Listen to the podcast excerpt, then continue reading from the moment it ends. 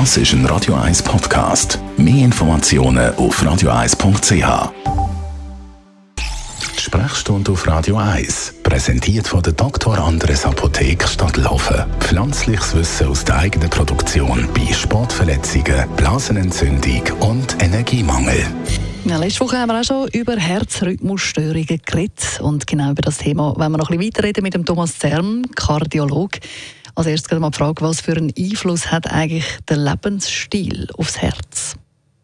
Wir rechnen etwa wie bei ähnlichen ähm, Erkrankungen, chronischen Erkrankungen, arterielle Hypertonie, Diabetes, dass etwa 80 oder mehr Prozent durch Lebens- Wandel oder Lebenseinstellungsveränderungen hervorgerufen werden. Insbesondere verantwortlich ist die westliche Lebensweise. Das heißt, wir leben sehr einseitig, wir ernähren uns einseitig, ähm, wir ernähren uns mit vielen leeren Kalorien. Das heißt, wir nehmen wenig Obst, Gemüse, gesunde Fette zu uns, wir essen zu viel, wir essen zu spät und ähm, wir bewegen uns viel zu wenig. Hm. Das sind jetzt mal ein paar negative Seiten. Was wirkt sich dann positiv aufs Herz aus? Also gerade auch bei der Ernährung gibt es sehr viel neue Erkenntnisse, die sich in den letzten ja, Monaten, Jahren ähm, herauskristallisiert haben. Wir wissen inzwischen, dass zum Beispiel eine mediterrane Diät, das ist äh, letztendlich nichts anderes als was die Mittelmeerländer von Griechenland über Italien bis hin nach Spanien und auch im Süden Marokko, Tunesien eigentlich täglich essen. Das ist eine Vollwertkost. Das heißt, die nehmen ganz wenig Produkte zu sich, die sie im Supermarkt in den mittleren Regalen vorgefertigt einkaufen. Sie essen extrem viel Obst, Gemüse, also mindestens fünf Mahlzeiten von Gemüse und Obst pro Tag. Sie essen viel Nüsse, Samen, Gewürze.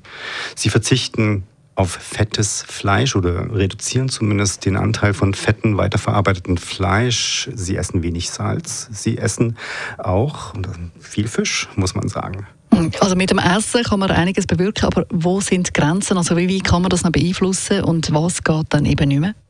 Grenzen gibt es schon alleine daher, dass die, das Vorflimmern beispielsweise eine Erkrankung ist, die Jahrzehnte vor dem Auftreten schon beginnt. Dann kann man leider nicht erwarten, dass man, wenn man heute Vorflimmern bekommt und morgen sein Leben anpasst mit einer Mittelmeerdiät oder irgendeiner anderen Ernährungsumstellung, dass man dann kein Vorflimmern mehr bekommen wird. Sicherlich ist leider der Umkehrschluss nicht so einfach. Ähm, man muss früh anfangen mit diesen Lebensstilveränderungen. Da müsste man eigentlich schon in der Schule ein Unterrichtsfach dafür entwickeln, um zu vermeiden, dass diese Veränderungen, diese chronischen Veränderungen des Herz-Kreislauf-Systems, die letztendlich auch Vorflimmern auslösen, überhaupt erst beginnen. Dazu gehört eben, wie schon erwähnt, die Ernährung, gesunde Ernährung, Aufklärung über gesunde Ernährung. Da gehört Bewegung, gesunder Schlaf, Stressbewältigung. Ähm, und ähm, viele andere Sachen, die wir vielleicht noch gar nicht so wissen dazu. Der Thomas Zerm, Kardiolog. Ums Herz geht es immer am Montagmorgen nach der 10. Alles hat sich am Nachlassen. Das ist ein Radio 1 Podcast. Mehr Informationen auf radio1.ch.